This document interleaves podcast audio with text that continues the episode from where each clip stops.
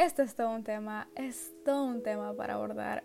Me parece bastante curioso la controversia que hay alrededor de esta situación en la cultura social, porque en realidad en la historia y en la sociedad tener acné es la patología más común de la piel.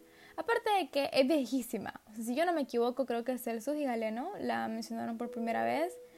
Y esto cae en una línea de tiempo como en el año 50 a.C.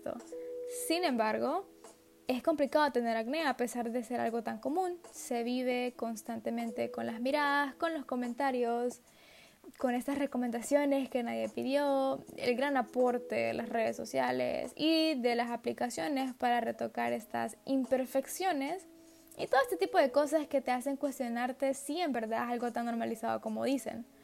Yo tuve acné desde los 16 hasta los 18 años y mi acné Mm, era un poco serio.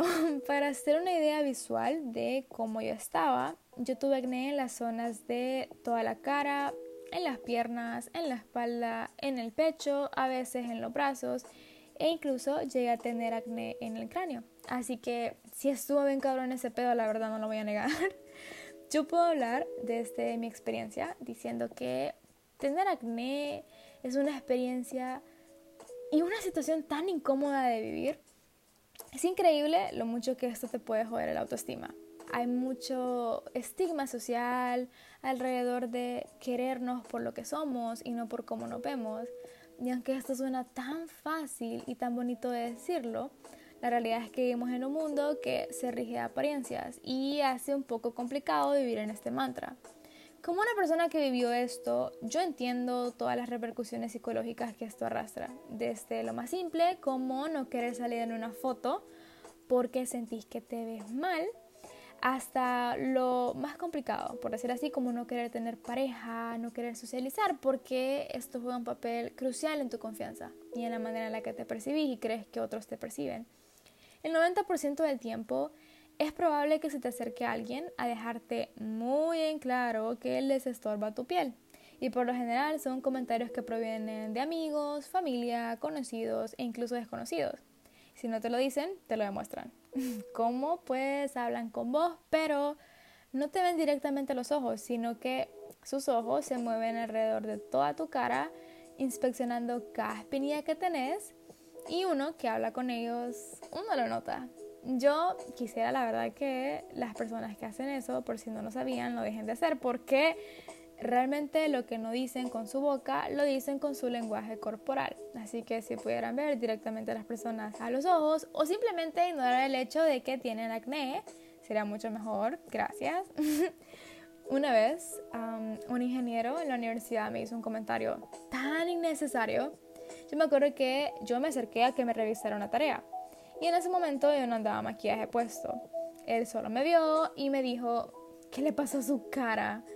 Y yo me quedé como que, mae, cabe recalcar que él no me cae mal, pero qué pedo con ese comentario, totalmente innecesario y así como ese, tengo una lista de un montón de comentarios que me han hecho a lo largo de mi experiencia que yo no olvido. Al día de hoy no me afecta porque ya no tengo acné, pero yo no los olvido o los consejos inesperados que te dan las personas. Cosas como, ¿ya probaste esto? O deberías lavarte la cara o deberías de tomar agua.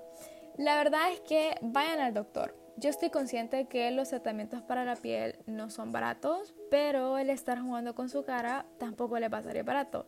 Se lo digo por experiencia personal.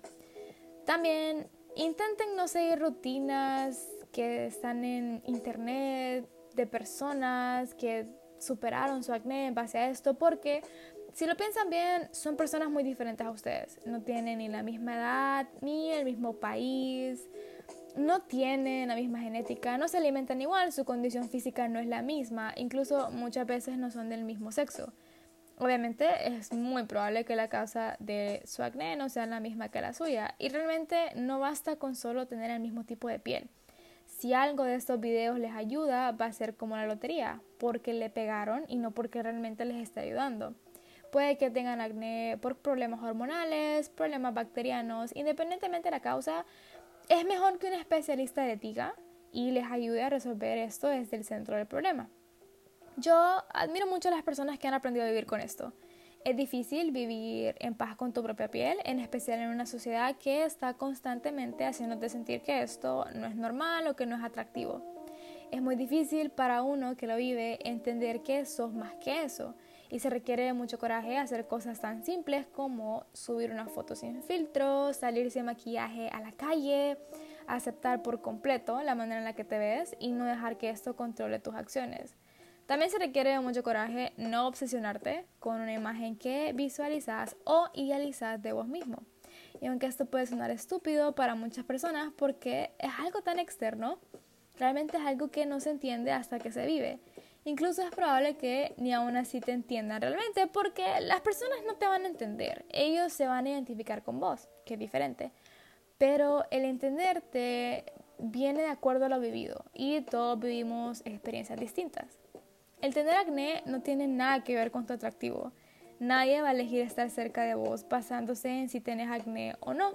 Van a estar cerca de vos por lo que aportás y no por cómo te ves.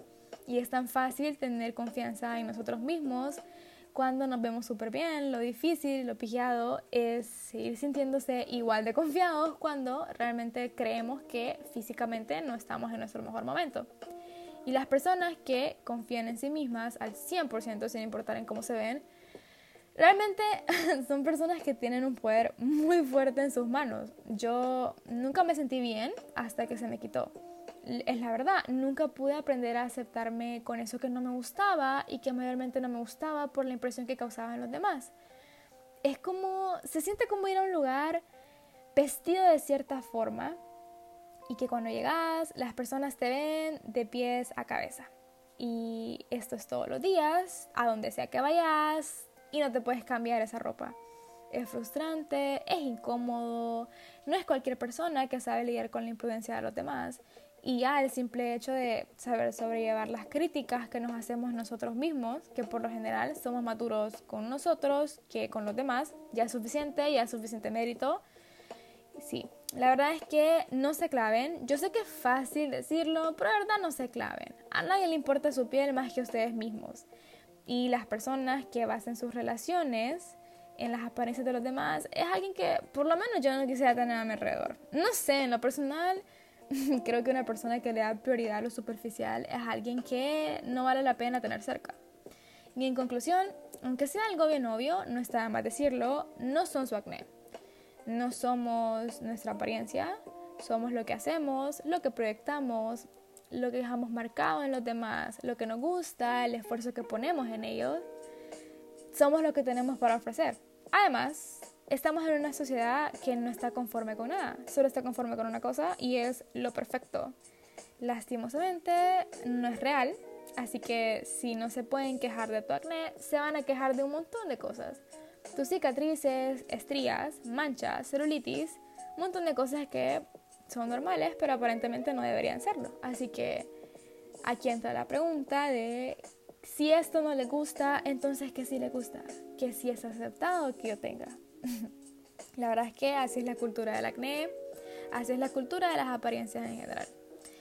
Con eso me despido. No se dejen vender una idea irreal. La verdad es que nadie que vive bajo esos términos la pasa bien.